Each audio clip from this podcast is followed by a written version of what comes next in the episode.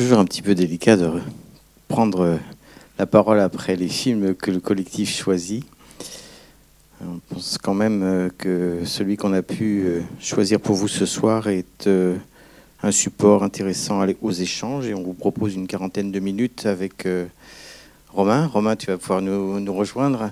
Merci déjà Romain d'avoir accepté de venir jusqu'à Angers pour cette soirée dans ton programme qui est très chargé, maître de conférence. Alors tu, ton travail, parce que toi aussi, quelque part, un petit peu comme comme l'auteur, tu as euh, pris ton sac à dos, tu as été un petit peu partout, tu as observé, tu as analysé, tu as cherché, tu cherches encore, tu écris, tu as écrit des livres.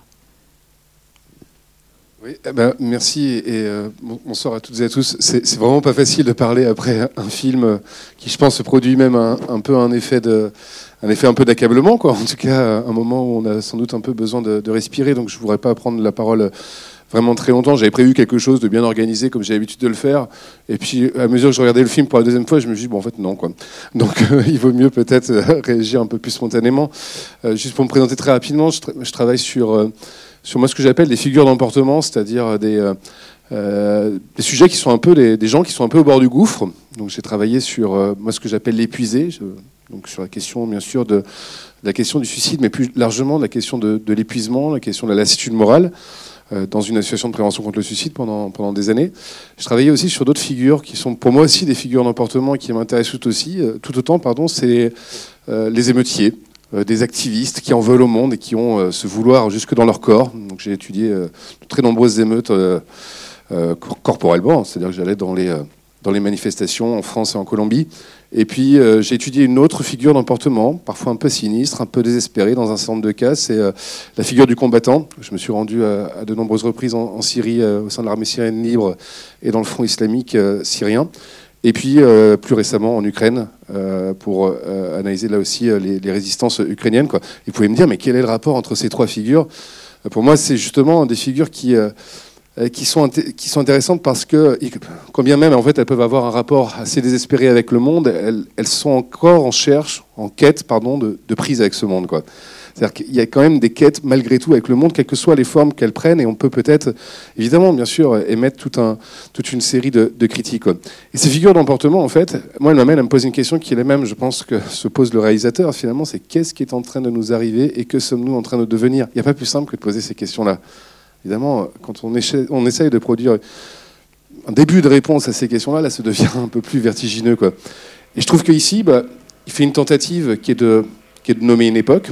Et cette époque, il la, la nomme pas tout à fait, pas toujours directement. Il y a le terme d'effondrement qui revient souvent, le terme de vertige. Et oui, je crois vraiment qu'on vit une époque absolument vertigineuse façon très claire, et un vertige qui peut être positif et négatif. Quoi. Ce vertige, évidemment, euh, négatif, c'est euh, ces sentiments d'être devant un seuil, devant un, effondrement très concret, devant une catastrophe qui n'est pas demain, en fait, hein, qui est déjà là, évidemment. On le sait, on sait déjà qu'on est en train de vivre autant des catastrophes, sauf qu'on sait aussi qu'elles vont s'amplifier. Et en même temps, un vertige parce que toutes nos habitudes de pensée sont absolument remises en cause aujourd'hui. Et c'est aussi des moments d'ouverture. Et pour moi, on a un ordre social qui est en train absolument de se fissurer et le moment de fissure en fait de l'ordre social, c'est à la fois un moment d'ouverture où quelque chose est en train d'arriver et quelque chose aussi qu'on peut sans doute peut-être ressaisir. Regardez comment on pense tout à fait différemment aujourd'hui. On n'arrive plus à penser avec notre petite cosmologie occidentale, industrielle, etc. On voit bien que ça ne fonctionne plus. On n'arrive plus à penser avec euh, un certain nombre de, concepts sur lesquels on a été attaché pendant de très très nombreuses, nombreuses années, le concept héritier des Lumières, etc., du progrès progrès qu'on avait évidemment envisagé dans un certain sens. Quoi.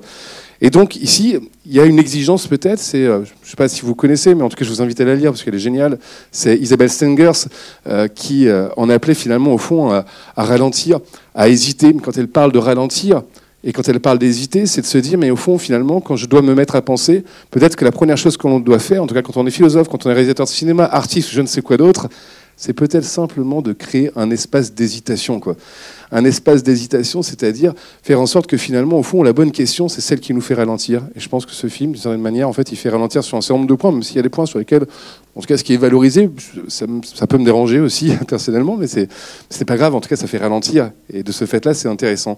Et je trouve que ce film est intéressant parce que on est dans une journée, et je me réjouis vraiment de voir ça, parce qu'on est dans une journée de prévention nationale contre le suicide, quoi. Et franchement, je ne sais pas quand est-ce que j'ai vu ça la dernière fois, mais Angers, je crois que vous êtes, vous êtes assez intéressant. Mais généralement, en fait, dès qu'on parle de cette question-là, immédiatement, on va massivement autour de la question psychologique ou de la psychologisation en fait du suicide. C'est-à-dire qu'au finalement, au fond, on enferme un peu les uns et les autres dans nos petites subjectivités, dans nos petites vies intimes, dans nos parcours biographiques les uns et les autres. Je dis pas que c'est pas intéressant, évidemment, ça serait stupide de ma part de, dire ça. Mais là, ici, il y a un choix qui est fait, c'est de dire, mais en fait, c'est une question qui est fondamentalement politique et qui engage aussi notre rapport au monde, parce qu'évidemment, la situation de détresse que l'on est en train de vivre, c'est pas simplement lié à nos parcours biographiques, c'est évidemment lié à l'expérience du monde qu'on est en train de faire. Et en même temps, je, crois aussi que les possibilités de dépassement de ce qu'on est en train de vivre, ça tient dans ce lien fondamental que nous avons à avoir au monde. Or, ce lien fondamental que nous avons à avoir au monde extrêmement compliqué. Quelqu'un qui est en détresse, pour lui, le monde, qu'est-ce que c'est quoi? Moi, toutes les gens que j'ai entendus, et je sais que dans cette salle, vous entendez très très souvent des gens qui sont en situation de détresse. C'est l'expérience d'un monde froid, c'est l'expérience d'un monde silencieux, c'est l'expérience d'un monde muet. Vous êtes devant la mer, vous jetez un appel devant la mer, vous imaginez que cette immensité va vous répondre quelque chose, il faut être un peu fou pour attendre qu'elle vous dise quelque chose. La mer, elle sera complètement indifférente à vos douleurs, à vos peines et à vos joies. Quoi. Mais l'épuisé, lui, il fait une autre expérience dorénavant, je pense, et c'est quelque chose qui est beaucoup plus partagé dorénavant, c'est que le monde est aussi un point d'agression et vécu de façon absolument hostile. Ce film-là, nous montre un monde terriblement hostile, en fait, et qui pourrait évidemment aggraver des formes de, désespoir. Mais en même temps, en fait, c'est euh, aussi un, appel, finalement, au fond, euh, à vivre avec, avec ce sentiment de débâcle. Et il ne donne pas beaucoup d'espoir, ce film. Franchement, il en donne assez peu, quoi. Et en fait, heureusement. je suis désolé, moi là-dessus, je suis assez d'accord avec lui. Heureusement qu'il ne donne pas d'espoir. L'espoir, c'est enjamber le, enjamber le réel. Ce qu'il appelle finalement, au fond, c'est rencontrer le réel, affronter le réel de façon la plus directe possible. Et euh, quels sont les moyens que nous avons à notre disposition pour affronter le, réel, pour le rencontrer de façon très directe? Eh bien, on a, je pense, un moyen qui est quand même assez fort, et c'est pas le seul évidemment, mais on a déjà le moyen de le penser, quoi. Et c'est euh, évidemment le titre de, ce film et tout le sujet de ce, film. Qu'est-ce qu'on fait? Comment on vit en fait avec euh, une connaissance un peu lucide de ce qui est en train de nous arriver, quoi. Et il y a une autre chose qui, qui me marque, c'est c'est sur le fait que quand on regarde la souffrance, on la regarde souvent en fait dans la forme de, sous une forme un peu compassionnelle, voire même sous une forme un petit peu de euh, presque paternaliste, un petit peu d'un de, soin qui vient toujours du dessus. Quoi. Et en fait, moi, j'essaie de travailler la souffrance tout à fait différemment, en me disant que euh, l'être souffrant, l'épuisé, celui qui est agité parfois par des envies suicidaires, pour moi, c'est ce que le réalisateur italien Pasolini appelait une luciole. Moi, j'aime bien les lucioles, vous voyez, ces, petites, ces petits insectes comme ça qui, euh, euh, qui, euh, qui errent, qui, qui, crépitent faiblement dans la nuit. On ne peut les voir que la nuit, quoi. et leur lumière est très, très aléatoire, etc. Et Pasolini, il disait à l'époque que les lucioles, en fait, ont existé pendant le fascisme, pendant la nuit noire du fascisme. On pouvait les voir, il fallait quand même les regarder. évidemment, elles sont fragiles, évidemment, elles dansent un peu, mais il est difficile de les regarder, quoi. Mais on les voit encore parce que c'est la nuit noire. Et lui, il avait une thèse quand même très très pessimiste, c'est de dire que avec la société du spectacle, avec la société de la consommation, de la pleine lumière. Évidemment, si vous mettez un projecteur sur une luciole, en fait, cette luciole, évidemment, on la voit plus. Quoi. Et en fait, je pense que si on peut les voir encore, ces lucioles, encore faut-il peut-être travailler ce qu'on peut appeler le, regard, le percevoir, c'est-à-dire en fait travailler l'attention sur ce qui est encore en train de résister malgré tout aujourd'hui. On a vu quelques scènes passer, me semble-t-il, mais quelques scènes de résistance ici dans, dans ces salles. C'est-à-dire en fait euh, des, euh, des êtres qui fabriquent des mondes franchement fragiles, des êtres qui fabriquent franchement des actions qui sont euh, évidemment euh, assez imparfaites, quoi. Mais des êtres en fait qui sont finalement qui expriment cette forme de, refus radical. Et c'est une question moi, que je nous pose. Hein. J'ai évidemment pas de réponse. Enfin, j'ai une petite idée, quoi. Mais est-ce que nous sommes pas aujourd'hui dans un seuil? Et ce seuil-là, c'est aussi finalement au fond que nous avons atteint nos capacités à supporter, quoi nous avons atteint nos capacités à supporter la brutalité du monde, quoi. Et que finalement, au fond, en somme, euh, ici, il se passe peut-être le moment où, précisément, je n'accueille plus cette brutalité. Je suis dans un moment de refus. L'épuisé, lui, c'est ce qu'il nous dit. L'épuisé, je suis désolé. L'épuisé, moi, il me dit, dans une interaction en face à face, il, euh, m'exprime son refus très directement, ça met mal à l'aise, bien souvent, parce que justement, il refuse des accommodements auxquels moi je tiens encore, que j'arrange encore dans mon petit quotidien, etc., dans mes petites habitudes. Mais il le dit seulement dans nos interactions, il, le dit à l'échelle politique. Et ça, je pense que notre société, elle ne sait pas se réfléchir en ce moment. Il le dit à l'échelle politique au sens où la figure de l'épuisé, la massification des gens qui sont en situation d'épuisement, j'en suis sûr qu'il y en a plein dans la salle, cette massification-là dit tout simplement, est en train de montrer en fait ce que la brutalité du monde est en train de faire dans la vie. Comment À partir de quand, en fait, prendra-t-on, au sérieux le fait qu'il nous faut regarder ce que ces vies sont en train de nous dire? Comment ces vies sont en train de dénoncer ce qui manque au monde? Il y a peut-être une chose qui est un peu plus heureuse, et on ne le fait pas souvent, et je crois que même dans les relations d'écoute, finalement, on essaye de faire parler, on essaye finalement que la personne nous raconte son histoire. Mais il y a une chose qu'on interroge finalement assez peu, c'est les attentes de l'épuisé les attentes des uns et des autres. On a tous eu une situation où en fait on est avec quelqu'un, on essaye de le consoler, et souvent on n'y arrive d'ailleurs pas beaucoup. Quoi. Et finalement, au fond, est-ce qu'on essaye de travailler ce qu'on pourrait appeler les attentes de densité existentielle? Parce que pour moi, quelqu'un qui souffre, c'est quelqu'un qui attend, quoi. Qui est dans une forme d'attente, attente de quoi? Attente de densité existentielle. Et donc ici, c'est travailler finalement, au fond aussi, quel genre de monde les uns et les autres veulent. Quand vous voyez les gens du soulèvement de la Terre qui viennent avec leur combinaison blanche pour essayer de faire je ne sais quel, je pense c'est soulèvement de la Terre, qui vont essayer de faire je ne sais quelles actions, ils attendent quoi comme monde? Ils attendent quoi comme monde? Et en fait, évidemment, vous, le savez bien, je crois qu'on est dans une véritable guerre en cours. Le film le montre très clairement. Cette guerre en cours, elle est déjà physique. Hein. On l'a déjà évidemment aux portes de chez nous. Quoi. Mais cette guerre en cours, elle est euh, d'abord et avant tout, en fait, dans les formes de réaction que l'on est en train de vivre vis-à-vis -vis du monde que euh, vis-à-vis de ce monde. Vous avez quoi? Vous avez des forces assez fortes, celles qui nous gouvernent d'ailleurs, par ailleurs, excusez-moi, mais ce sont des forces qui, visent avant toute chose à maintenir le présent de façon inchangée, de façon très claire, quoi, qui œuvrent pour, de façon générale, aménager aménager globalement, mais laisser ce présent inchangé. Vous avez toute une série d'autres forces, moi je les appelle les forces réactives, tentations fascisantes, tentations simplificatrices du réel, survivalistes, complotistes, etc. etc. Je ne les mets pas au même niveau. Hein. Mais ce sont des forces réactives au sens où, évidemment, elles n'affirment pas la vie. Quoi.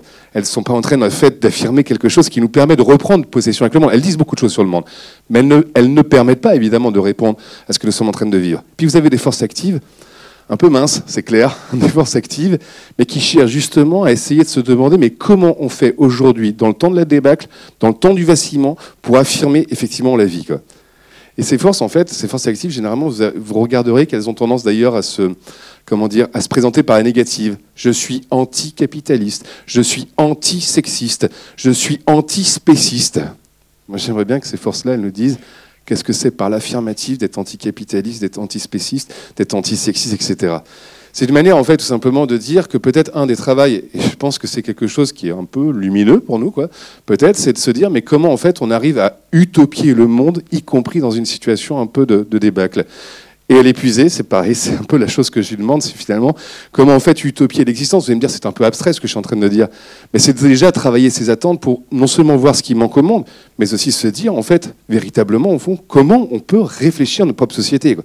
Franchement, la personne qui nous fait la plus réfléchir quand on essaie de, regarder comment on est en train de faire monde en ce moment, je suis désolé, c'est pas la personne qui euh, m'explique tous les jours que tout va bien, qu'il est, euh, il vit en épanouissement presque complet, etc., que, que, petit euh, tiraillement, mais que globalement ça va. C'est celui qui justement en fait n'adhère plus à son actualité. Quoi. Et euh, je ne veux pas monopoliser, la parole, mais il y a une, citation de Foucault que, Michel Foucault, le philosophe, que j'ai toujours gardé en moi parce qu'en fait, j'ai l'impression qu'elle elle est un peu un cap dans le vertige. Quoi.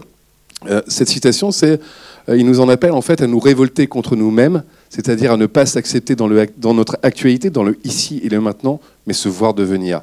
Waouh, j'ai jamais cette phrase-là, moi, quand je l'ai rencontrée, ne pas se révolter contre soi-même, c'est-à-dire ne pas s'accepter dans son actualité, dans le ici et maintenant, parce que nous sommes là ici et maintenant, individuellement et collectivement, bien sûr, mais se voir devenir trouve cette phrase absolument magnifique.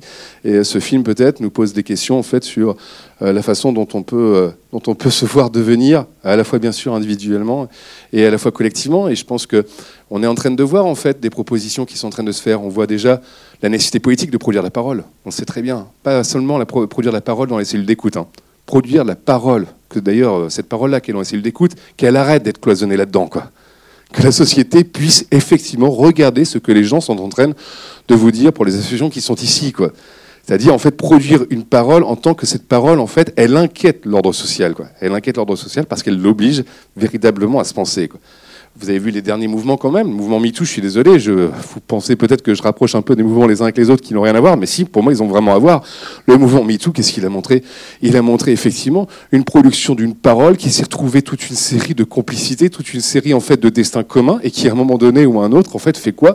Eh bien, évidemment, fait perdre, comment dire, met en cause un certain nombre d'évidences, montre les injustices, montre en fait, dénonce en fait ce qui est intolérable, quoi. C'est un des mouvements, je pense, qui a été le, qui a, été extrêmement important ces dernières années. On est en train de le voir également en fait dans d'autres mouvements, notamment les mouvements décoloniaux, les mouvements écologistes, etc. Donc je pense, je pense qu'il y a quelque chose de, l'ordre de, cette production d'une parole, d'une parole fragile, de la protéger cette parole, c'est clair, de protéger cette parole, de l'aider à se constituer et surtout en fait qu'elle fasse son droit politiquement. C'est quand même ça le plus important. C'est pas juste l'écouter pour, pour l'accueillir. Oh, c'est qu'elle fasse son droit politiquement. Quoi. Et puis deuxièmement, je trouve que ce film le, pose bien. Il est clair qu'il y a quelque chose de, de l'ordre, en tout cas moi dans mes travaux de recherche, c'est ce que j'essaie vraiment de travailler, c'est la question, du lien, quoi. La question effectivement du, lien, de retisser des liens qui ont, qui ont évidemment été oubliés ou qui ont, qui ont évidemment été perdus parce que toute euh, notre cosmologie industrielle nous a fait perdre en fait ce rapport avec ce qu'on appelle de façon très générale les vivants, quoi les terrestres là dans le film quoi. Et je pense que c'est évidemment au fond euh, quelque chose qui nous rattache au monde. Donc quand on a un rapport désespéré avec le monde, euh, il y a quand même quelque chose de, de retrouver ces attaches là encore une fois fragiles et parfois d'ailleurs ces attaches qui ne fonctionnent pas, qu'on n'arrive pas à comprendre. Je suis désolé mais euh, je ne sais pas où est-ce que vous vivez si vous vivez en ville ou pas en ville etc. Mais finalement, il faut quand j'arrive à avoir cette conversation, bien sûr avec mes voisins, bien sûr avec les autres humains, quoi. Mais bien sûr aussi, en fait, avec l'ensemble des espèces vivantes que je ne connais pas, que je ne comprends pas. C'est-à-dire ces adultes d'une autre espèce avec lesquels je n'arrive pas trop à converser. J'insiste sur le fait les adultes d'une autre espèce. Hein. C'est Donna Haraway, là aussi une, philosophe euh, qui, qui, a fait un livre assez fort sur la relation avec ses chiens. Comme et euh, une des choses qu'elle essaie de raconter, c'est qu'elle tente de nouer une conversation avec ses chiens, parce que c'est nécessaire. Évidemment, nous sommes amenés à composer le monde ensemble. Nous savons très bien qu'aujourd'hui, nous ne faisons plus le monde qu'entre nous. Quoi. Nous sommes obligés, en fait, de composer le monde avec une foule d'êtres qu'on ne connaît pas beaucoup. Quoi. Et donc, elle dit, bah, mon chien, c'est d'abord un adulte d'une autre espèce. Quoi. Et j'essaie de me comporter avec un adulte d'une autre espèce. Quoi. Et en fait, comment on fait pour, faire ces conversations si on n'est pas en train d'enquêter? Bruno Latour, qui est mort il y a quatre mois maintenant, qu'est-ce qu'il proposait si ce n'est ça quoi? Si ce n'est de nous appeler justement à, mener ces grandes enquêtes, en fait, pour tout simplement être capable il avait une solution de proposition diplomatique, hein, être, capable tout simplement de, de, retravailler cette conversation pour arriver à faire monde ensemble et précisément aussi peut-être essayer d'amener avec nous ce qu'on appelle les gens hors d'appel, les gens qui ne répondent pas à notre appel pour faire monde. Quoi. Et euh, je pense que beaucoup d'épuisés aujourd'hui ne répondent plus à cet appel-là, mais parce que peut-être aussi cet appel-là n'est pas tout à fait bien adressé. Quoi. Voilà, je suis désolé, j'espère ne pas avoir été trop long et puis pas trop. Euh, je, réagis un peu plus spontanément sur. sur euh, le film. Merci, merci Romain de nous avoir donné le regard que tu portes, ce qui nous a permis effectivement de prendre peut-être un petit peu de distance par rapport au film. C'est jamais facile de choisir un film et puis de, d'entamer euh, un échange avec la salle. Merci d'avoir fait le choix de la rencontre euh, des 120 personnalités qui sont dans la salle parce qu'effectivement, c'est oser une rencontre quelque part, comme tu disais. Et puis euh, peut-être la question vous reviendrait. C'est vous, votre devenir, vous le voyez comment? Est-ce que ça vous, est-ce que ça vous laisse sans voix? Je pense pas peut-être, pour certains d'entre vous, euh, qui voudraient... Alors, on a un micro, euh, Benjamin a un micro, on peut en faire circuler un autre euh, s'il fallait. Qui voudrait prendre la parole Premier, c'est toujours plus difficile. Souvent. Il n'y a rien de plus terrible que de produire du silence. Pour autant, le silence, on en a besoin. Utile le silence. Les silences. Ah. Bonjour, euh, je fais partie des épuisés. Euh, j'ai une question qui me taraude depuis 3-4 euh, ans maintenant. comment est-ce qu'on fait quand les individualités actuelles se, s'étiquettent euh, chacune les unes les autres de façon tellement différente et ont besoin de se différencier. Comment est-ce qu'on fait pour produire du collectif dans ce que nous allons avoir besoin de traverser euh, Ce qu'on n'aura pas le choix de traverser. Et, euh, et du coup, comment est-ce qu'on fait pour respecter chaque individualité Quelle est la limite Et comment est-ce qu'on produit du collectif dans dans un nuage de points qui, pour moi, s'écarte de plus en plus. Après, c'est peut-être euh, mon impression. Voilà.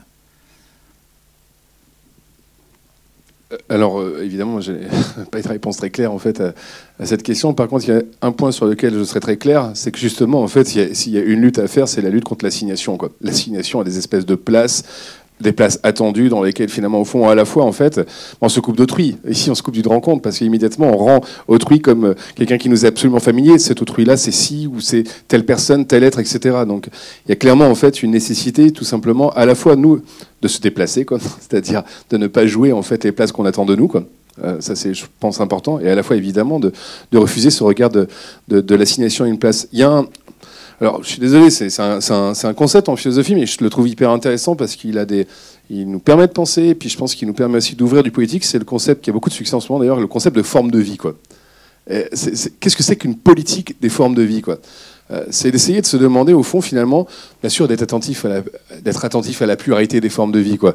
Mais être capable aussi d'être attentif, en fait, à toutes ces formes de vie qui sont invisibilisées, qui sont disqualifiées, et qui sont souvent invisibilisées et disqualifiées parce que précisément elles font différence avec le présent. Parce qu'elles ont une force d'altération, parce qu'elles ont une force de différenciation, quoi. Et politiquement, alors, il y a eu des propositions il y a quelques années. Hein.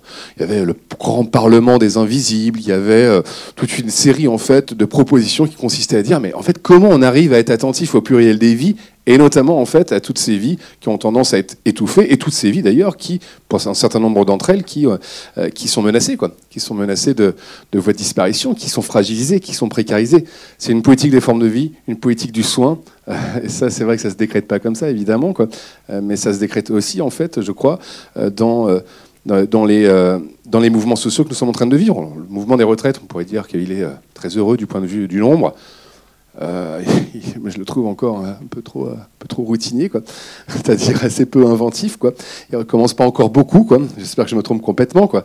Par contre, il y a une chose qui est intéressante, c'est qu'on voit bien ici que les choses sur lesquelles elles se polarisent, se polarisent pas tant en fait sur la question pure des retraites ou la question comptable des retraites. D'ailleurs, les partisans de la réforme, peut-être qu'il y en a un seul, mais les partisans de la réforme, en fait, généralement, se limitent à un argument absolument comptable et économique. Quoi. En revanche, on regarde quels sont les arguments qui sont présentés, ce sont des arguments qui sont liés à la forme de vie. Quoi. C'est-à-dire, en fait, à quel genre de vie on est en train de vouloir. Quel genre de vie on veut et quelle est la place de ce travail quelle est la qualité de ce travail-là, mais quelle place en fait on veut accorder effectivement au travail dans nos propres existences. Ça, moi, j'y vois, je, le vois d'un bon oeil parce que je le vois en fait le début, en tout cas, l'ouverture peut-être d'un débat, d'une confrontation en fait sur sur des vies qui sont souhaitables, sur des vies qui sont désirables, sur des vies qui sont désirables parce qu'elles sont inventives, les écologistes, c'est ce qu'ils nous disent. Hein. c'est qu'ils nous disent la forme de vie que je suis en train de mener, euh, elle a un avenir pour la société. C'est arrogant.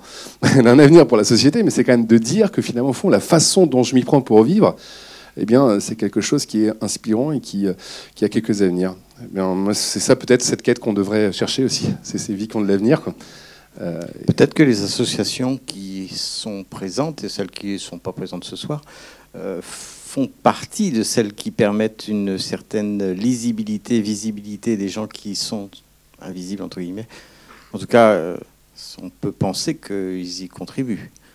Après, il y a du travail. La marche haute, peut-être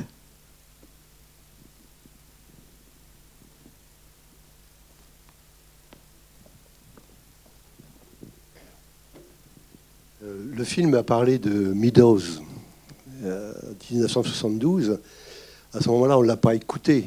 Euh, même, euh, même les scientifiques les économistes, euh, les économistes de, cette époque-là l'ont rejeté d'une certaine manière. Et pour moi, il a, il énonçait une plainte quand même qui était, qui était bien, bien lisible. Et aujourd'hui, on commence à le réécouter. Est-ce que ce n'est pas une, une forme d'optimisme, justement? Le fait qu'on les battu en brèche pendant 50 ans et que euh, là, il, redevient, euh, il revient plutôt sur, le, sur, la scène, euh, c'est une question. Vous parliez des, épuisés tout à l'heure. Est-ce que les épuisés n'auraient pas est-ce qu'on n'a pas tendance à ne pas les écouter, à entendre leurs plaintes?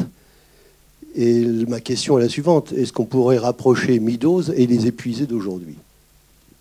Alors, en tout cas, ce qui, ce qui, me paraît assez clair, c'est qu'il y a un rapport d'incommunication avec les pouvoirs de façon générale qui est extrêmement fort. C'est-à-dire que peut-être Midos, il commence à être écouté, mais je suis désolé, il commence à être écouté euh, là ici par une centaine de personnes à Angers, il n'y a que 100 personnes qui viennent en fait à cette projection, que de façon générale, ça reste quand même assez marginal. Et que de façon générale, pour l'instant, encore une fois, c'est pas quelque chose qui, euh, euh, comment dire, tous ces diagnostics, en tout cas extrêmement critiques, euh, extrêmement sombres en fait sur ce qui va nous arriver, de façon générale, on peut considérer qu'ils ne produisent pas beaucoup d'effets encore, en tout cas en termes de réponse politique.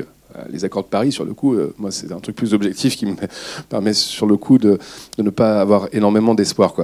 Je pense qu'en fait, ces diagnostics, on sait qu'ils existent, tout comme la parole est l'épuisée, tout comme l'épuisé, l'épuisement général. Je pense que le Covid, en plus, a, vraiment, là, sur le coup, permis euh, de faire exploser, en fait, le sentiment, en fait, de fatigue générale. Donc tout ça, on le sait plus ou moins abstraitement, plus ou moins pour l'instant, ça ne fait rien encore à la société. C'est-à-dire que si vous regardez tous les problèmes sociaux qu'on a eu ces dernières années, euh, je parle loi travail, gilets jaunes, etc., etc., est-ce qu'il y a eu le moindre problème qui a été réglé?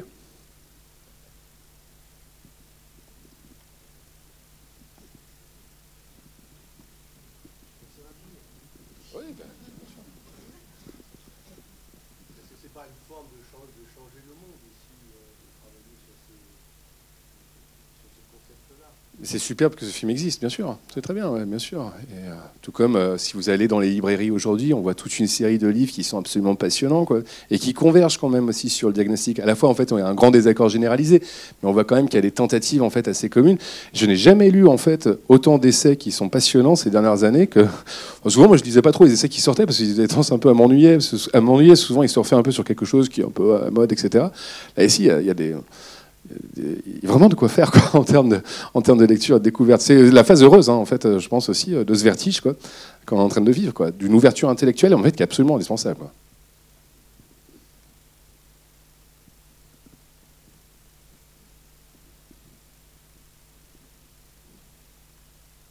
Est-ce que les associations qui font partie du collectif ou les structures qui euh, en font partie notent, entendent ces voix d'épuisés et qu'est-ce qu'elles en diraient? Qui veut prendre la parole?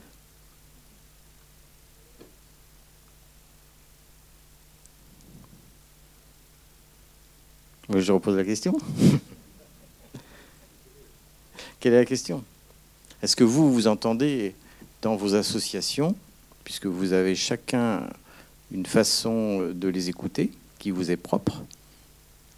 Les gens qui sont au bout du rouleau, qui sont euh, au bord de l'abîme, qui ont, pour certains, franchi le pas et voilà, sont pas, sont pas, sont pas bien dans leur peau. Est-ce que ça, est-ce que ils sont euh, épuisés au, au, point de ne plus avoir de voix, ou est-ce qu'ils disent des choses qui sont intéressantes à entendre?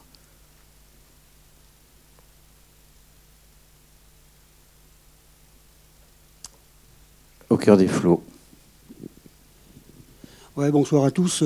Bah, nous, au niveau de l'association Au cœur des flots, euh, c'est vrai que depuis qu'il y a eu le Covid, euh, on, a, eu beaucoup plus d'appels téléphoniques de familles en détresse. Bon, c'est vrai que malheureusement, nous, par rapport à notre association, souvent quand les gens nous convoquent, euh, nous, nous, contactent, c'est, bah, il y a eu le passage à l'acte. Hein. mais c'est vrai que là, de ces trois dernières années, ça il y, a, eu beaucoup plus d'appels euh, par rapport à moi quand je suis arrivé dans cette association.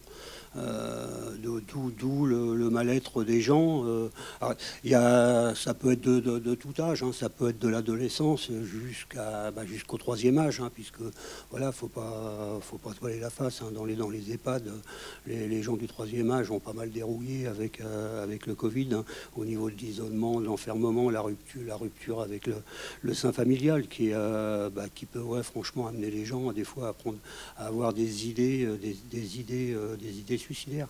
Euh, ouais, je vois même, j'ai eu le cas il n'y a pas longtemps, un de mes voisins hein, qui a la maladie de Charcot, qui est, euh, voilà, qui est, très très avancé et, qui est venu, euh, voilà, on s'est causé dans la rue et il m'a dit j'en ai marre, je suis en train de me demander si je ne veux pas me foutre en l'air. Et c'est vrai que bah, l'épuisement avec tout ce qu'on peut, tout ce qu'on peut voir en ce moment, alors c'est vrai que si on regarde beaucoup les infos, bah, ça, ça met le moral dans les baskets, ce qui peut amener, ouais, quand on a un moment de, où que la personne est un peu plus faible, bah, ouais, amener ses, idées suicidaires. Mais euh, Ah, c'est vrai que bon, bah, nous, on fait, on, fait, on fait de la prévention euh, dans, dans, dans, le, dans le milieu scolaire. la prévention, c'est un autre, un autre acte. c'est le milieu scolaire qui nous, qui nous, qui nous contacte, hein, beaucoup dans, le domaine privé. Euh, le domaine public, euh, on a un peu de mal à y mettre les pieds. mais bon, voilà, c'est toujours ça de prix. Hein. La prévention, c'est de la prévention, c'est très important. voilà ce que moi je peux dire par rapport à ces dernières années. Hein. Merci Jean-Jacques.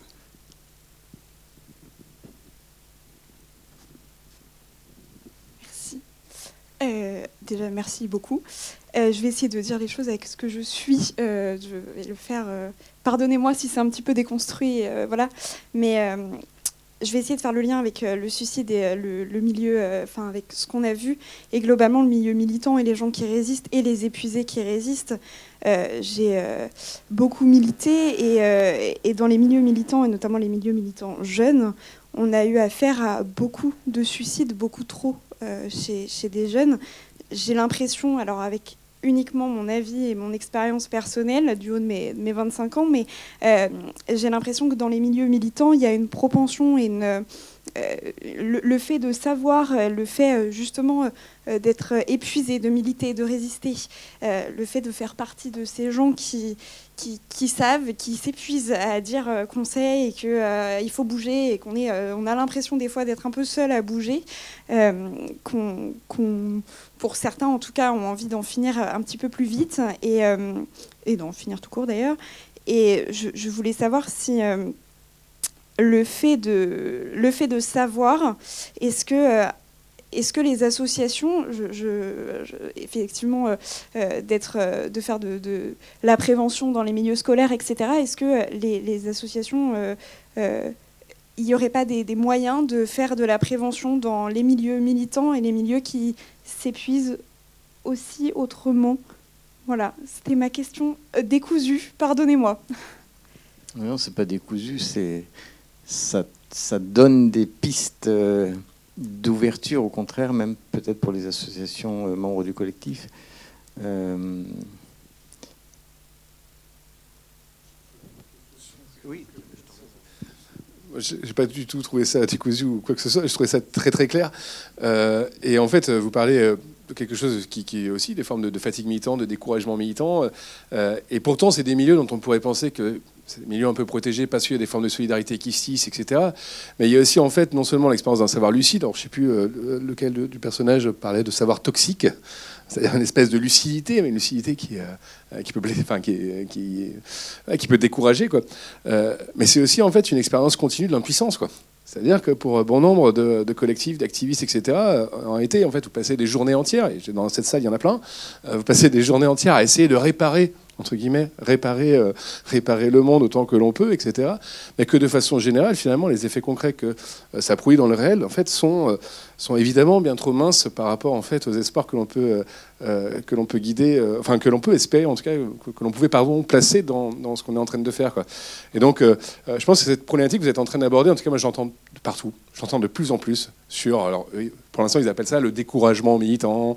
Ils appellent ça en fait une façon finalement de dire que bah, comment en fait on arrive euh, là aussi dans l'activisme, qui est parfois un activisme dur, parce que euh, voilà, ça suppose en fait des vies qui sont souvent bien sûr réorganisées autour en fait euh, de lutte. C'est bah, comment aussi on arrive à avoir une politique du soin aussi mutuel dans ces dans ces moments-là. Et c'est pas c'est évidemment, je pense, une question importante. Et, évidemment... mais, mais, dans le film, à un moment donné, me semble-t-il, on nous dit peut-être que là, on met la barre un peu. Enfin, on essaie de la mettre quelque part. Je dis pas trop haut, j'allais le dire, donc je le dis pas. On, pose, la, on pose la, barrière quelque part. Euh, et là, on, si on, suit un petit peu ce qui a été dit, euh, le film, à un moment dit, on n'a pas le choix, il faut qu'on qu'on fasse quelque chose. Mais il ne faut pas forcément que l'on ait un objectif pour ce que l'on va faire. Il faut le faire. Est-ce que c'est pas un peu ça aussi qui... Parce que si on, si on, si on fixe un cap... Moi, je trouve que ça serait, très dangereux en fait de le penser uniquement comme ça. Oui, il faut faire quelque chose, etc. Mais si chacun en fait pense que justement, enfin le titre, euh, euh, quand on sait, euh, si chacun pense qu'il sait véritablement ce qui est en train d'arriver, moi ça me fait un peu peur.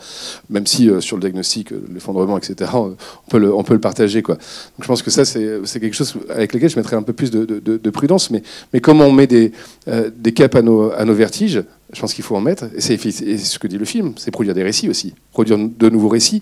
Et c'est peut-être quelque chose qui nous sort un peu justement de cet état déploration. Parce que jusqu'à présent, ces dernières années, on s'est euh, contenté de faire quoi? Des immenses banques de colère. Quoi. On accumule les colères de, à droite, à gauche, etc. Toutes ces colères que l'on voit. La dernière grande banque de colère qu'on a eue, c'était évidemment euh, le mouvement des Gilets jaunes, où on a pu euh, voir en fait, en plein devant nos yeux, en fait, ce qui était étouffé généralement. Quoi. C'est toutes ces colères diffuses, mais en fait, qui se rejoignent. Quoi. Dorénavant, je pense qu'il faut passer de cette banque des colères, en fait, aussi à une banque des résistances. Quoi. Et c'est justement aussi faire état en fait de toutes ces vies qui, malgré tout, en fait, euh, engagent des formes de résistance. Et pourquoi je m'intéresse autant à ça? C'est-à-dire, c'est pour ça que moi, je, ça peut paraître bizarre d'aller en Syrie, d'aller en Ukraine, d'aller dans les émeutes, etc. Vous me direz, c'est des formes de résistance bizarres, c'est des résistances violentes. C'est vrai que je ne connais que celle-ci, quoi. Euh, mais en fait, malgré tout, dans ces situations absolument parfois inextricables, pas que les combattants. Euh, dans ces situations inextricables, je vois des gens quand même, comment ils s'organisent, comment en fait ils font face, comment ils tissent des solidarités jusque dans les situations les plus misérables. Et ça, ces banques de résistance, elles nous apprennent et elles nourrissent quoi? Ce qui nous manque aujourd'hui, c'est-à-dire, à mon avis, l'imagination politique. On n'a pas d'imagination politique, on a du mal à avoir l'imagination politique. Et on voit bien que si on passe pas simplement dans le moment la déploration, sinon en fait, notre devenir, c'est le devenir du vieillard un peu, un peu sénile. Quoi. Le vieillard un peu sénile, il déplore le monde, il, râle. En fait, on s'en fout. C'est-à-dire, euh, c'est pas grave, quoi. Enfin, on le laisse râler. Quoi. Euh, la question de la réplique qui est intéressante, c'est celle qui inquiète l'ordre social. Et pour ça, évidemment, on a besoin d'imagination qui me semble-t-il est un des, voilà, des enjeux peut-être un peu, un, peu, un, peu majeurs. Ce, film participe à nourrir l'imagination, me semble-t-il.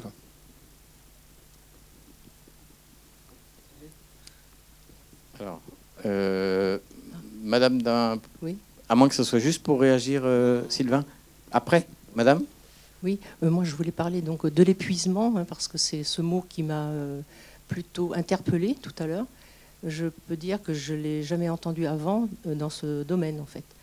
Euh, dans l'association où été euh, pendant six ans, avec Jean-Jacques et d'autres, lorsque nous exprimions en tant que parents d'enfants suicidés, on n'a jamais parlé d'épuisement. C'était plutôt de la sidération de la part des parents, de, se voir tout d'un coup voilà, en deuil, en se demandant pourquoi. C'était la recherche du pourquoi. Si on arrivait à le savoir, c'était déjà pas mal. Donc, euh, mais en tout cas, euh, ce que je peux dire, moi, euh, que dans l'expérience, c'est que ces groupes qui existent sont indispensables puisque ça permet de, se parler.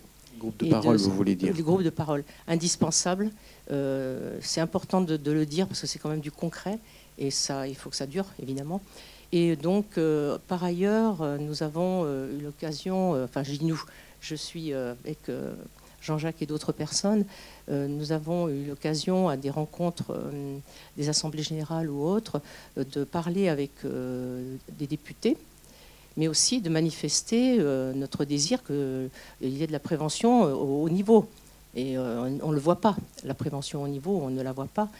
Parmi notre groupe, il y avait un enseignant qui a été aussi, lui, comment dire, qui a eu aussi perdu un fils de cette manière, hein, par suicide, euh, c'était le comble. Il aidait des jeunes dans son collège et son propre fils euh, se suicidait. C'était quand même difficile à entendre.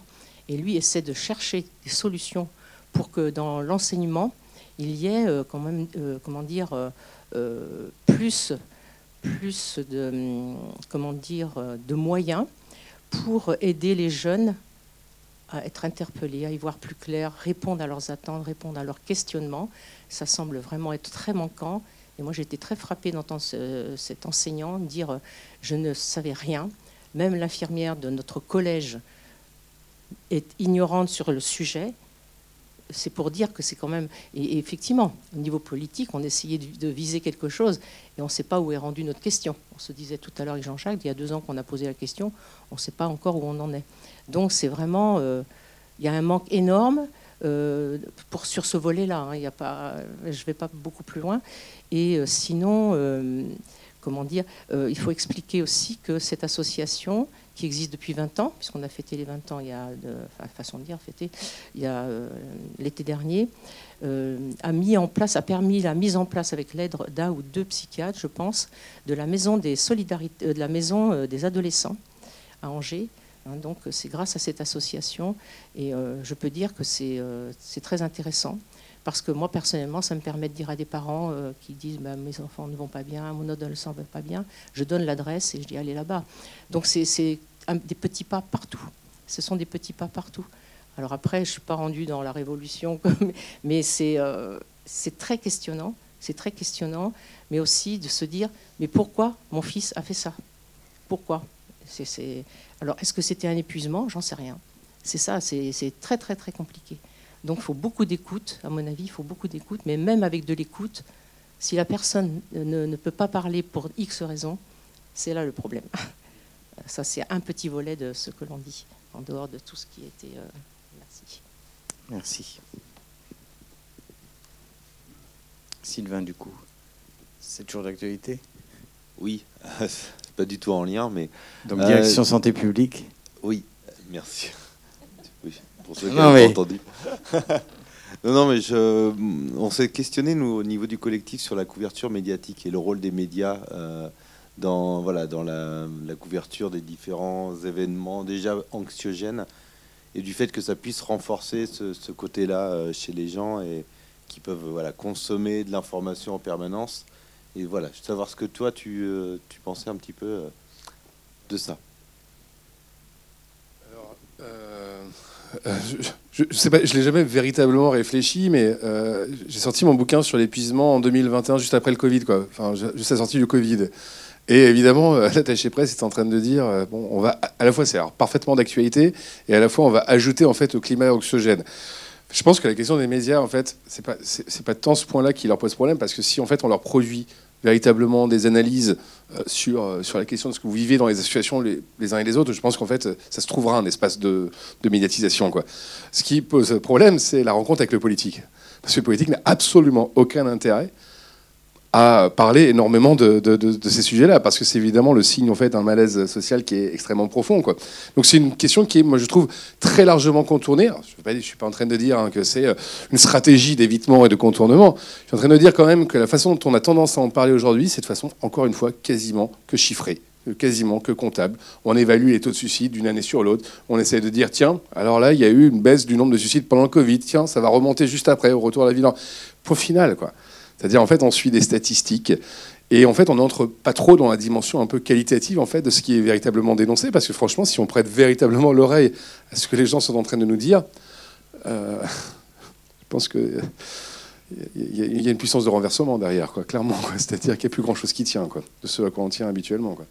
Donc, si on veut vraiment l'affronter, pas, superficiellement, quoi, euh, si on veut vraiment en fait saisir ce que ces paroles sont en train de nous dire en termes d'attente de monde, je pense que ça, ça provoque des transformations très forte que pas grand monde n'est capable d'assumer aujourd'hui.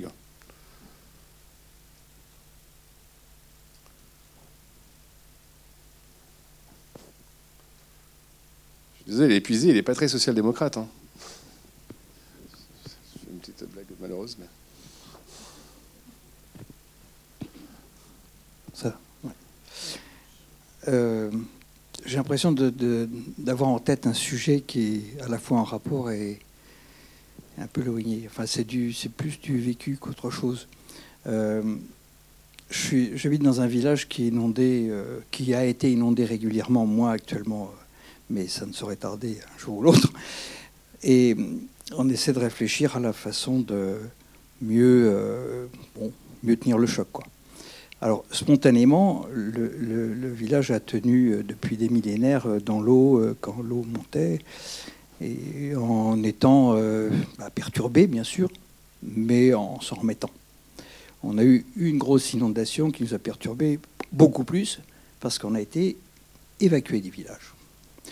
Or, il y, a un gros écart entre un phénomène que l'on vit tous ensemble, sur place, en étant chez soi, en étant avec ses voisins, etc.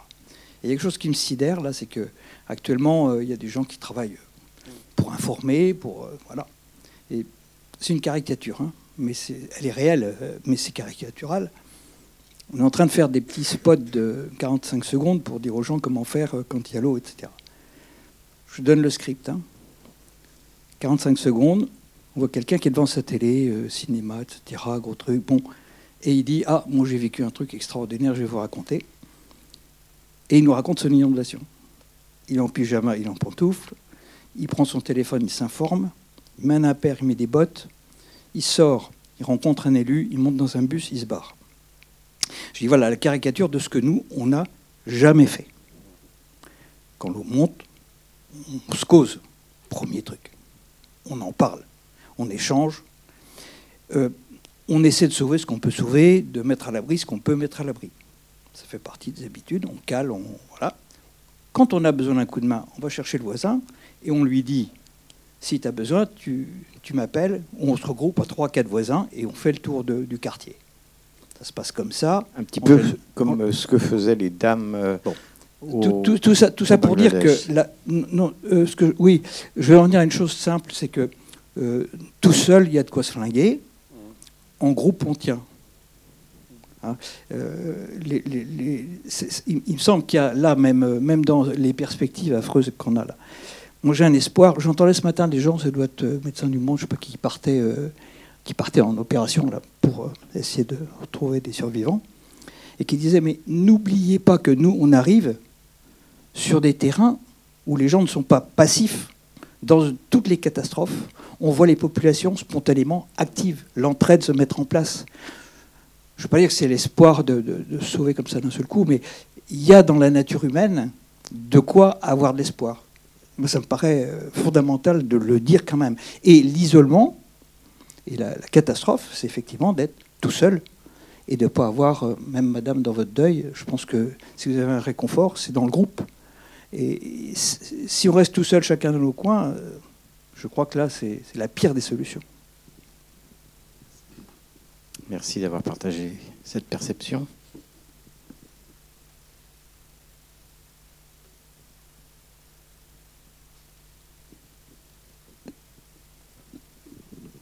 Merci. Moi, j'ai une interrogation à l'issue de ce film. Je trouve que c'est une représentation assez frappante de, ce phénomène dont on entend de plus en plus parler, qui rejoint un peu la notion d'épuisement, qui est l'éco-anxiété. Et j'ai une interrogation au regard de ce film et du choix de film qui a été fait par euh, le regroupement d'associations ici présentes. Est-ce que c'est quelque chose que vous constatez quelque chose Est-ce que c'est un phénomène que vous ressentez dans vos activités aujourd'hui de plus en plus de la place de cette éco-anxiété. On entendait tout à l'heure parler d'un épuisement militant, vous nous parliez, d'épuisement. Est-ce que ce phénomène-là, quelque part, il est en train, est-ce que c'est une lame de fond qui est en train d'arriver avec une prise de conscience généralisée de quelque chose qui est, euh, qui est renversant pour tout le monde? Qui est-ce qui voudrait répondre euh, parmi les associations ou parmi le CHU vigilance Oui, merci. Euh, à l'association d'aide aux victimes d'abus sexuels, euh, l'éco-anxiété spécialement non, sauf quand il y a tout de même des manifestations euh, aussi violentes que ce qu'on a connu cet été, par exemple. Et je dirais que les personnes qui ont vécu des, des psychotraumas importants, toute menace vient activer beaucoup d'anxiété, développer beaucoup d'angoisse. Ça, c'est certain. Spécifiquement, euh, l'éco-anxiété, je ne sais pas, mais les collègues présents euh, dans la salle pourraient peut-être compléter, mais ça n'est pas euh, spécifique. Mais ça en fait partie. du coup, sur le, donc sur le dispositif vigilance, où on, fait une veille téléphonique sur les patients qui ont fait des tentatives de suicide. sur l'éco-anxiété. Ouais, alors en fait, vigilance, c'est un dispositif national de recontact téléphonique de gens qui ont fait des tentatives de suicide. C'est porté par le, ministère, l'ARS, et euh, du coup, euh, dans les Pays de la Loire, c'est le CHU d'Angers qui le porte. Euh, et du coup, il y a une équipe infirmière qui rappelle des patients qui ont été inclus dans ce dispositif-là. Et sur le sujet de l'éco-anxiété, en fait, effectivement, alors, on sait très bien que dans le côté multicausal hein, des tentatives de suicide, il y, a, évidemment plein de causes, mais il y a parfois une teinte très, très sociale ou euh, liées aux, causes actuelles et l'éco-anxiété clairement en est une. enfin, les tentatives de suicide ne se limitent pas à l'éco-anxiété évidemment. Euh, ce qu'on peut voir en fait, c'est que ça touche pas forcément le, ça touche un public euh, plus jeune en fait. Il y a des préoccupations. Les, migrations, les, migrations à venir, on sait qu'elles vont arriver, et enfin elles arrivent d'ailleurs déjà. Effectivement, on voit des jeunes qui, en parlent. Enfin, alors c'est pas moi qui fais les appels, moi je coordonne Mais euh, les infirmières, en fait, l'expliquent bien, ça. Et c'est pas forcément. Alors, a aucun jugement quand je dis euh, c'est les jeunes qui en parlent et pas forcément les plus âgés. Mais c'est effectivement des choses qu'on voit. C'est pas majeur. Il y a d'autres sujets euh, dont, on, voit qui, prédominent un peu plus. Mais effectivement, les co-anxiétés en fait partie. Si je peux m'autoriser sur, pour l'association SOS Amitié, où on a énormément d'appels très divers et variés. C'est vrai que l'éco-anxiété, on commence à en avoir un petit peu, mais ce n'est pas une lame de fond encore. On, a beaucoup d'angoisse, alors d'angoisse de l'avenir, d'angoisse par rapport à la société. Quand vous évoquez les jeunes, effectivement, c'est quelque chose, le, sens de la vie, le sens de l'avenir, finalement, c'est quelque chose qui est très, très présent. Euh, oui, l'éco-anxiété, ça vient aussi. Alors maintenant, euh, autre chose peut-être par rapport à... Là, il y a dans cette salle pas mal de, collègues de l'association donc euh, d'SOS Amitié, donc euh, et tu connais bien, euh, tu connais bien le, fonctionnement finalement des personnes qui nous appellent dans ce cadre anonyme que propose l'association. On a effectivement une grande grande majorité de ces personnes épuisées dont tu parles, voilà, qui, qui, viennent effectivement poser une parole, une parole qui n'est pas entendue dans la société parce que parce que bah, il n'y a peut-être pas les lieux, parce qu'il n'y a pas les, euh, comment dire, les, les, euh, la force d'aller effectivement poser une parole ailleurs. Alors moi, il y a autre chose, qui, une question qui me, qui me vient, parce qu'on a entendu dans ce film plusieurs fois le mot, le terme de résilience. Est-ce que l'heure actuelle, on peut D'abord, qu'est-ce qu'on fait de ce terme-là, d'une certaine manière Et est-ce qu'à l'heure actuelle, on peut encore être résilient dans notre société C'est une question importante et difficile. je sais que tu ne vas pas la résoudre en 10 minutes. Hein. Non, non. mais surtout, c'est qu'en fait, moi, je ne suis pas à l'aise avec le terme de résilience. Et il y a plusieurs termes qui sont utilisés dans le film qui m'ont un peu qui me font tiquer. Mais pourquoi? Parce que souvent, c'est euh, valoriser quelque chose qui est réel. Hein. Ceci dit, euh, valoriser euh, notre capacité, finalement, au fond, à, comment dire, à s'adapter à des situations absolument intolérables, inextricables, etc. Et ça, ça existe, effectivement, il faut le reconnaître. Mais là, de plus en plus, en fait, on l'utilise quasiment même dans le management. Hein. C'est-à-dire, en fait, on essaie de faire en sorte de nous préparer, finalement, à toujours accepter l'intolérable. C'est-à-dire, finalement, au fond, bah, oui, on a des capacités de résilience, c'est-à-dire, en fait, on a des capacités à supporter encore davantage. J'ai commencé en fait tout à l'heure en disant que peut-être qu'on a justement atteint notre capacité à supporter quoi et qu'il est probablement pas nécessaire en fait de supporter encore davantage. Mais là, je poétise évidemment, euh, évidemment les choses et je pense que c'est un concept évidemment euh, qui, a, qui, a, une histoire et qui en particulier est très très familier euh, aux politiques néolibérales. On fixe, on, désigne jamais en fait hein, le problème.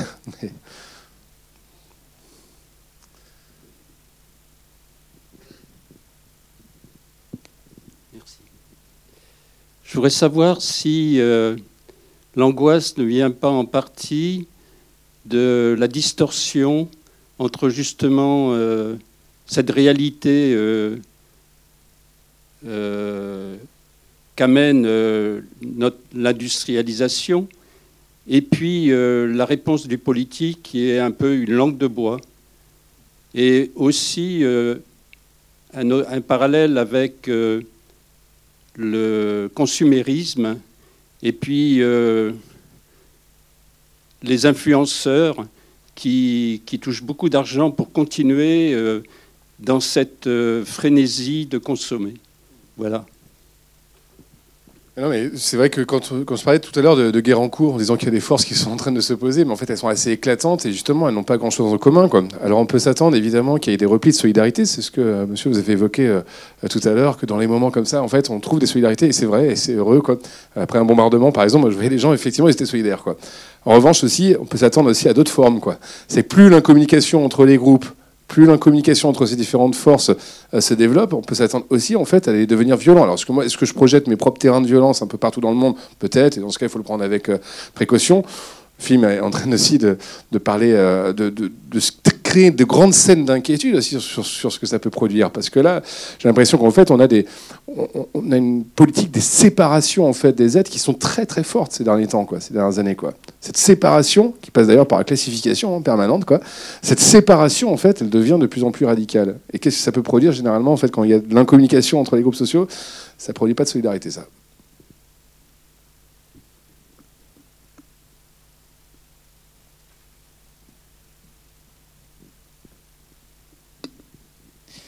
Je suis bénévole à Contact aussi. et on propose chez nous des groupes de parole.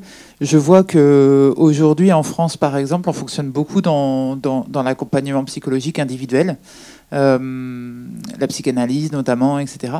Et, les solutions de groupe, type groupe de parole qui existent euh, euh, pour, un, certain nombre de, questions qui peuvent être euh, les questions LGBT, les questions de suicide, etc., apportent quand même une, une, capacité à, se rencontrer humainement.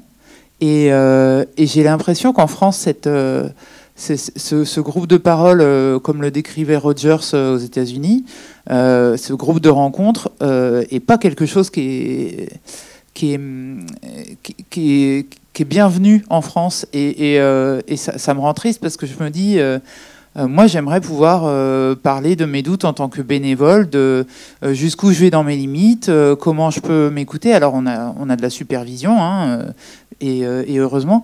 Mais, euh, mais du coup, voilà, j'ai l'impression qu'il n'y a que les associations qui portent ce genre de groupe de parole. Euh, et, je trouve qu'on parle de, de collectifs, de, il y a plein de termes comme ça, de cercles de parole, etc. Ça se développe beaucoup, mais je trouve qu'il y a vraiment un intérêt à se rencontrer humainement, quoi, et, et dans l'authenticité. Voilà. Enfin, je, suis un peu ennuyé de la façon dont je vais réagir à ce que vous dites, parce que la première chose, évidemment, c'est d'affirmer l'importance, le caractère fondamental de l'existence de ces groupes de parole, etc. Il ne s'agit certainement pas de, comment dire, de nier leur intérêt ou des choses comme ça. Mais en fait, j'ai plutôt l'impression, moi, j'essaie de porter une inquiétude un peu inverse, de dire que comment la société est en train de s'organiser face à un certain nombre de problèmes sociaux qu'elle est en train de rencontrer, j'ai l'impression qu'elle a tendance à le faire essentiellement par ce qu'on appelle vaguement la libération de la parole, comme si la libération de la parole suffisait, quoi. Comme s'il suffisait simplement de se rencontrer, d'échanger. Je sais que c'est important, je sais que c'est nécessaire. Hein. Mais je m'en inquiète un peu politiquement en disant on ne peut pas simplement en fait s'en limiter à faire en sorte que dans nos interactions mutuelles, etc., on arrive à se trouver ce soin mutuel et on arrive effectivement les uns et les autres à se, à se soutenir. Ça existe, bien sûr, c'est clair. Quoi. Mais au niveau de la société, il va falloir qu'on réfléchisse aussi un peu autrement. C'est comment précisément ces paroles-là, elles sortent de ces purs espaces pour qu'elles fassent leur droit en fait euh, sur notre société. Quoi. Et la soirée avançant, je vais vous proposer qu'on prenne une dernière question avant de se quitter. Oui, merci. Oui, c'était juste pour reprendre euh, libération de la parole. On entend beaucoup parler, mais qu'en fait-on une fois que la parole est libérée Est-ce qu'elle s'envole comme ça? Où va-t-elle? Où est-elle entendue? Où est-elle écoutée? Qu'est-ce que ça produit? Vous avez posé exactement la question que je voulais poser.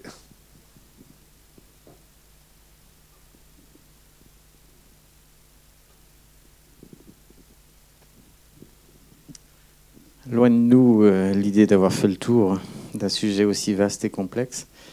Euh, au contraire, euh, ça ouvre des possibles, ça ouvre, tu le disais, ça pose des questions, d'autres questions. On vous a remis un petit questionnaire euh, et un flyer. Le flyer comporte l'ensemble des associations et dispositifs euh, et structures qui œuvrent dans ce collectif prévention suicide, en tout cas sur le secteur, on va dire, euh, Maine-et-Loire, pour faire simple, Angers et autour. Euh, donc c'est une, façon pour vous de reprendre peut-être contact avec chacune des structures si vous le souhaitiez pour approfondir ou, euh, poser une question personnelle. Donc ça c'est une première chose, c'est important. Je vous disais que ça faisait plus de 20 ans qu'on faisait chaque année quelque chose de similaire. On reproduira vraisemblablement l'année prochaine si vous le souhaitiez. Et ce petit questionnaire qui vous est remis euh, à l'intérieur nous permet effectivement d'affiner et de vous recontacter si besoin il y a certaines personnes qui ont été recontactées cette année parce qu'on avait réussi à, conserver euh, leurs coordonnées par mail notamment. Donc euh, n'hésitez pas si vous le souhaitez, on en fera bon usage et on vous communiquera ce que l'on envisage de faire. Merci euh, Romain d'avoir fait le déplacement jusqu'à Angers. Je sais que le programme est chargé. Tu arrivais ce matin, enfin tu étais ce matin, demain matin, il faut que tu sois à 10h à Paris, je crois. Oui, mais ça me faisait très plaisir de, venir ici. Et, d'être venu, comment dire, sans, sans, sans on a pris en charge les, frais, mais tu nous as pas. Voilà, tu es venu pour nous, pour le collectif. Mais en fait, pour, le dire euh, euh, réellement, j'ai une, affinité de longue date avec euh, l'association SOS Amitié, en particulier d'Angers, parce que je trouvais que c'était une des, cellules. Et je dis pas ça parce que je suis Angers, hein, je ne vais pas ailleurs en fait en réalité.